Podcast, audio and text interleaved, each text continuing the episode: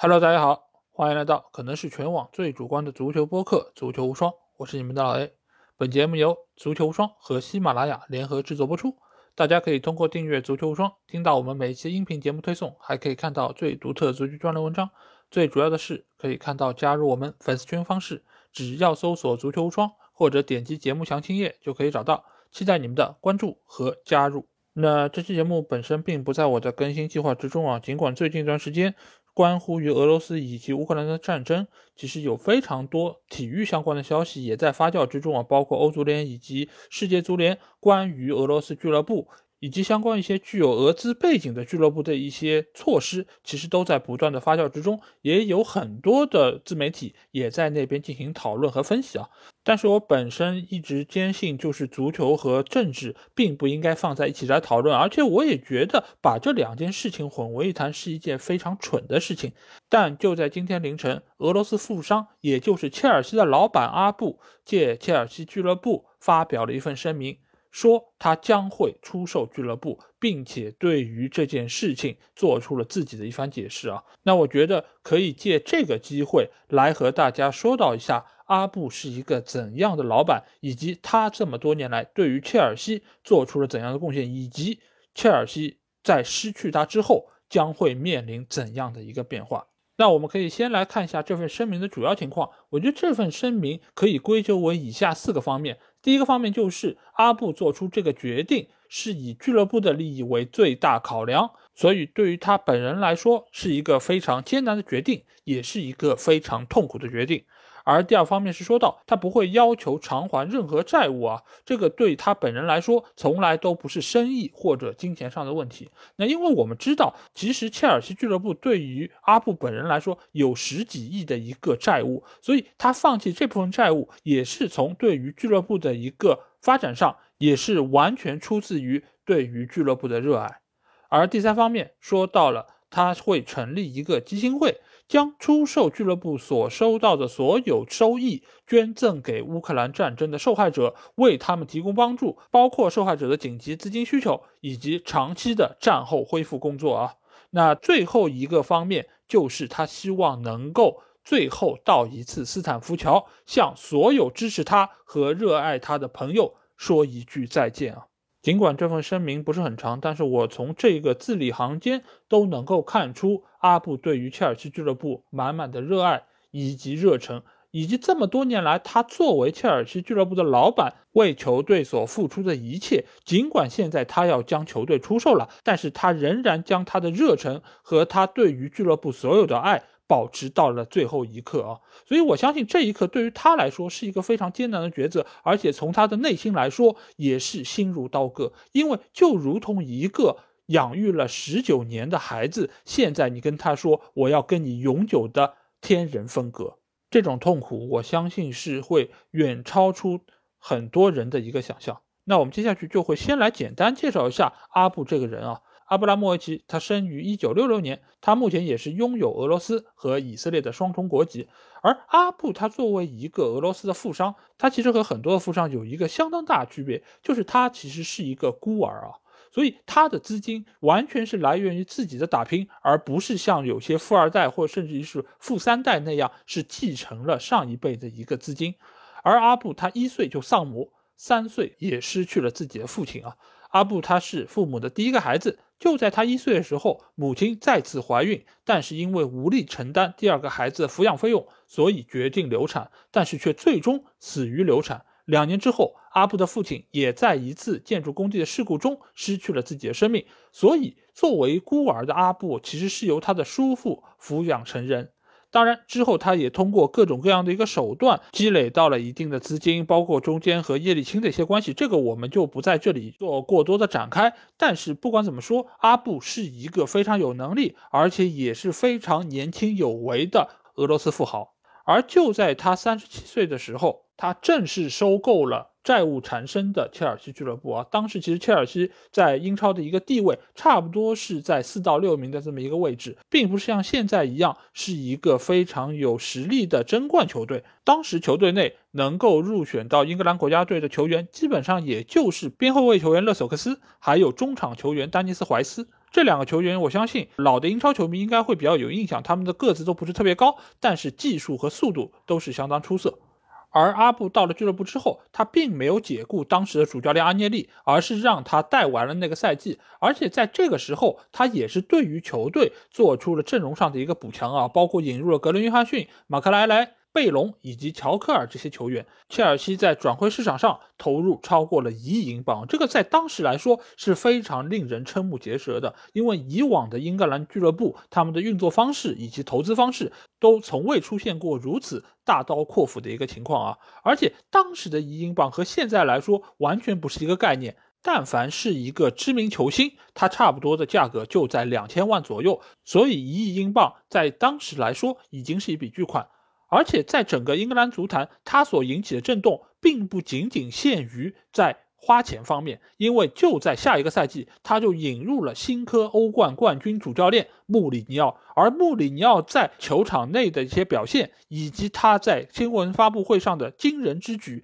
也是完全贴合了阿布这个老板对于整个英格兰的一个震撼啊。之后我们也知道发生了什么，穆里尼奥入主的这两年。两次拿到英超联赛冠军，而且他的俱乐部也是创造了多个英超的记录，包括零四零五赛季只输了一场比赛，仅仅丢了十五个球。到目前来说，这个仍然是英超的一个记录啊！而且最终俱乐部也是拿到了九十五分，这个同时也是切尔西英超的最高积分记录啊！同时他们也是跨赛季拿到了四十场不败，跨五个赛季拿到了主场八十六轮不败的一个成绩。全部都是拜穆里尼奥以及他手下的那批铁血悍将所创造出来的记录，而那个时候，他们也是引入了保罗·费雷拉、里卡多·卡瓦略、蒂亚戈、彼得·切赫、罗本、凯日曼。等等这些新援在转会市场上投入超过了两个亿啊！而且当时穆里尼奥上任的第一件事情就是将队长的袖标交给了日后的球队基石约翰特里啊！所以可见当时整个球队的一个雏形已经是初具规模。而且在零四零五赛季，他们不只是拿到了英超联赛冠军，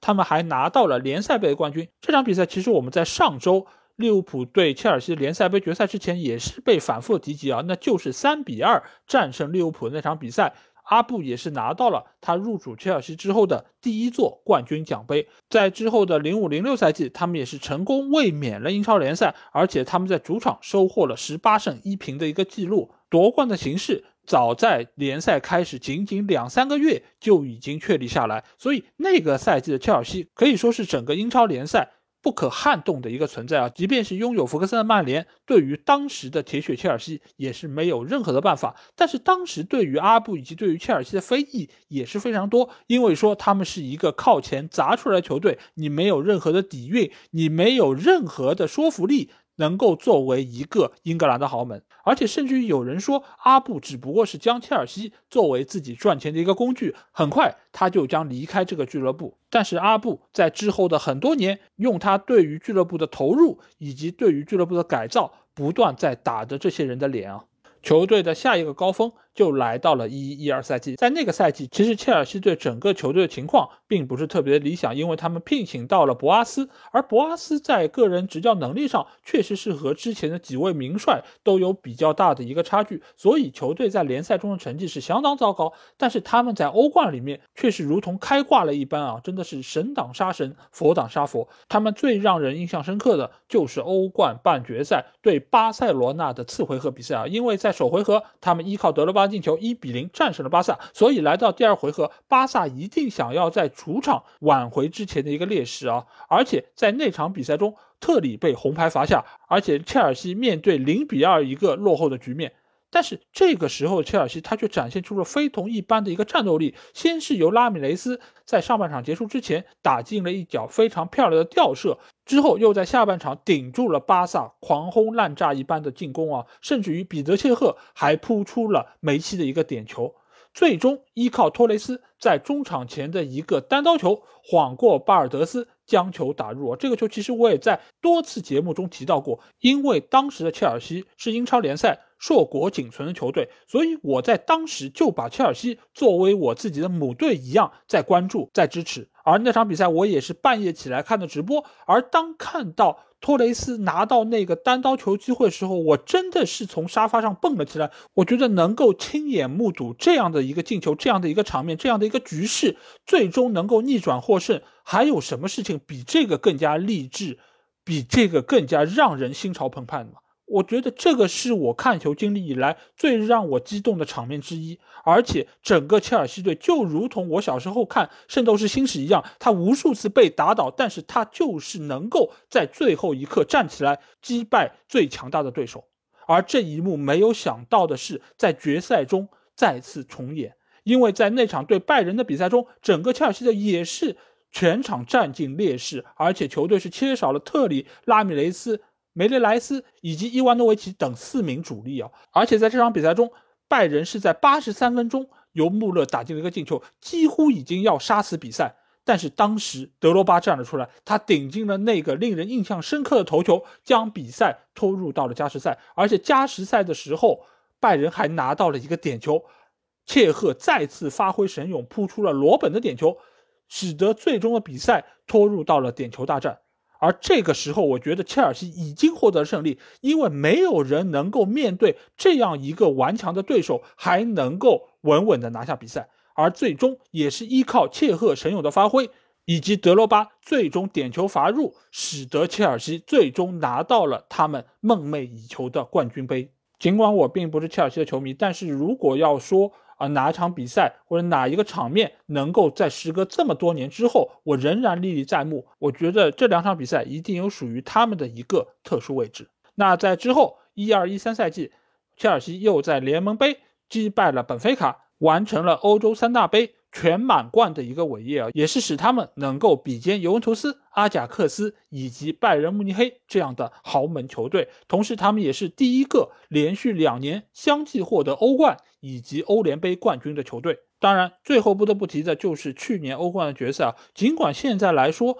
这个比赛的场面，包括哈弗茨的进球，我都已经有点记不太清。但是在赛后，阿斯皮利奎塔和阿布拥抱以及互相问候的那个场面，仍然是历历在目。因为在当时，阿斯皮利奎塔过去和阿布说：“这一切都属于你，你目睹这一切，你开不开心？”我相信阿布的内心真的是笑开了花，但是我同时也看到那个年轻的阿布已经不在，岁月也在他的脸上留下了相当多的痕迹。他有很多白发，他也有很多白胡子，但是切尔西能够走到这一个台阶，他能够取得如此的成就，离不开这么多年他对于球队的一个投入。他不但是付出了金钱，而且他也付出了相当多的时间、精力和热爱。在这里。我想给阿布做出一个评论，那就是他是整个英超，甚至于整个世界最好的老板。为什么我这样一个平时不太愿意给出比较极端评价的人，会把最好这样一个称号给到阿布呢？因为他对于整个切尔西俱乐部付出了其他老板所不曾给予的热爱。因为即便是在前期，他只是付出了金钱，他只是给予了资金上面的一个保证，他也是要比其他的俱乐部老板。给的更多，而且他也是开创了所谓金元政策的这么一个先河，所以他的开创性以及他对于球队的付出是第一点。第二点就是他几乎只要有空就愿意来到球场观看自己队伍的比赛，随着球队的胜利或者失败一起开心，一起难过。我们设想一下，你在老特拉福德球场有看到过几次格雷泽？你在酋长球场有没有看到过克伦克？所以这点都是其他俱乐部的老板所不能比拟的。而且他是一个非常愿意深入参与俱乐部运营的一个老板，这个其实也是不可想象的。因为很多的老板他只是负责签字，他只是负责花钱，而其他的运营他会交给足球总监，他也会交给其他的一些专业人士。但是阿布对于俱乐部的一个参与，你可以说他可能手伸的有点长，但是这另外一方面也说明他真的很在乎这个俱乐部。尽管他的很多决策，他的很多参与，并不一定能够对球队带来好的效果，但是这。也不过就是一个概率问题。你会有好的效果，也会存在着不好的一个情况。所以，他尽管是引入了克雷斯波，引入了舍甫琴科这样并不那么适合切尔西的球员，但是同时他也很坚决的炒掉了博阿斯，炒掉了兰帕德，才使得俱乐部最终可以拿到欧冠的冠军。所以，你不得不说，阿布真的是一个蛮神奇的人物，而且他的很多决策从事后来看，确实也是相当的合理。而且更重要的一点是，他对于整个球队的一个运营方式做出了相当大的一个改变，那就是我们所谓的出租车系统，就是他对于整个切尔西青训的一个改造，可以说是能够让整个球队获益相当长的一段时间，因为现在。切尔西外租去的球员多达上百人，而且这些人他能够纳入到一个非常良性的一个循环系统，就是有能力的球员能够补充到一线队，能够减轻球队在球员买卖上的一个花费投入。而另外一方面，如果并不是那么优秀的球员，他也可以卖给其他的俱乐部，从而回笼一部分的资金。这个对于整个球队的一个收支平衡是相当成功的一个模式。目前来说，运转的也是相当的出色。所以我非常能理解所有的切尔西球迷对于阿布的爱戴，因为这样的一个老板真的是可遇而不可求。那最后再来聊两个比较沉重的话题。那第一个话题就是切尔西的后续会怎么样？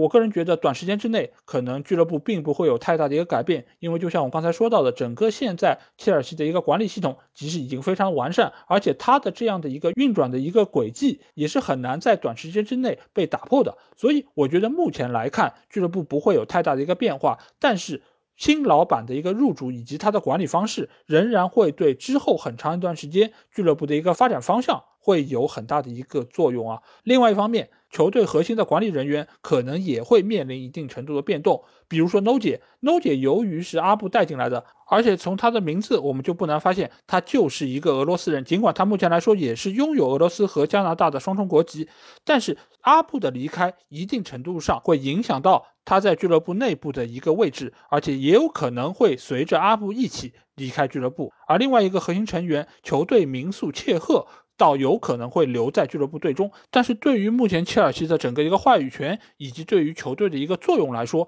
切赫显然还难以和 No 姐相提并论啊。而且随着目前俱乐部管理的一个不明朗。球员的心态也会发生比较大的一个变化，包括有很多的核心球员都有可能在这个夏窗选择离开，所以对于目前的切尔西来说，我觉得他们会面临比较大的一个考验，那就是能不能在短时间之内稳定住整个球队的一个情况。但是我觉得这个影响会是比较漫长，而且也会慢慢的对于切尔西队产生相应的作用。所以我对于切尔西的未来，我觉得是有一点点的悲观，因为阿布是这样一个。出色的老板，你再来一个普通的职业经理人，或者说是一个投资人，你也很难能够达到阿布这样的一个高度。